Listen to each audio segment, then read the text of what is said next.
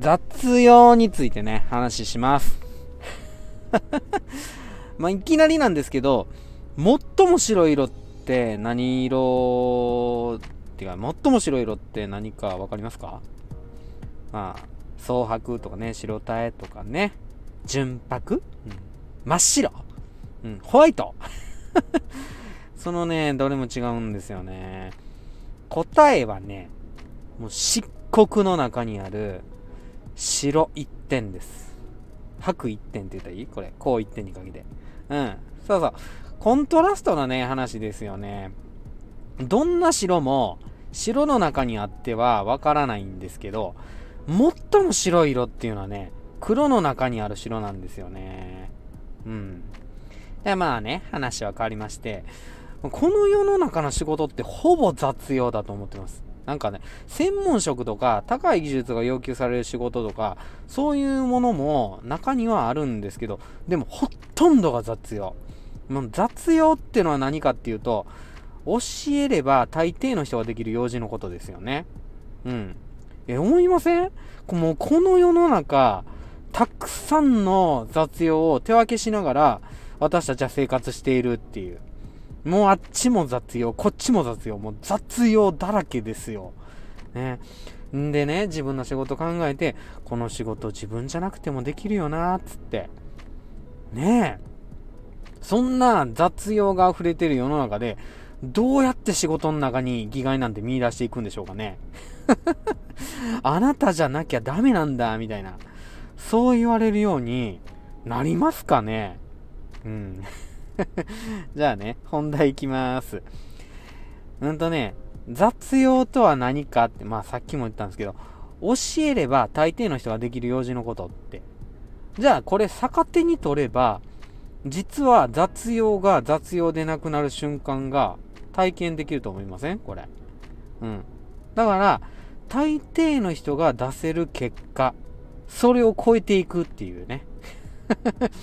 雑用を頼んでくる相手も、この程度の出来だろうなという結果を予測してるんですよね。だからその予測を上回っていく。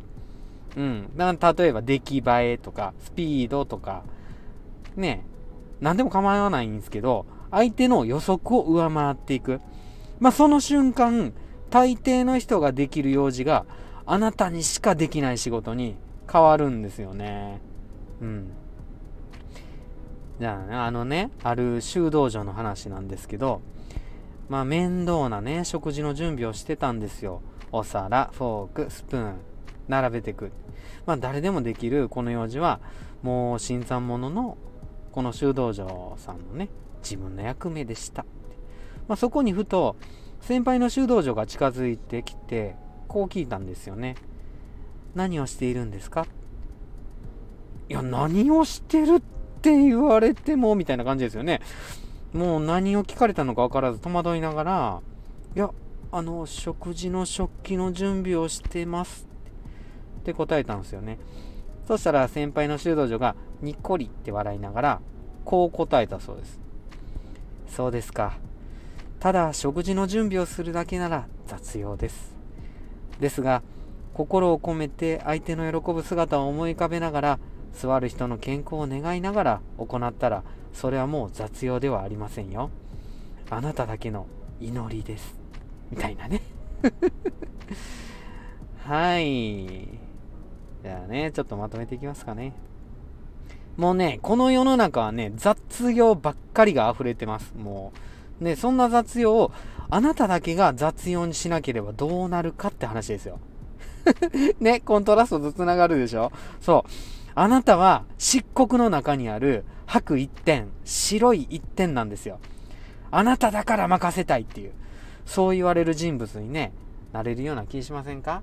うん。スタイフ内でも考えてみてください。なんか、もう溢れてるようないろんな配信。ね。そんな中で何か、何かね、ただの配信じゃないものがあったら、あなた輝くんじゃないですか？まあ、それ、俺にも言えるんですけどね。知らんけど。それじゃあ、失礼します。さよなら、バイバイ。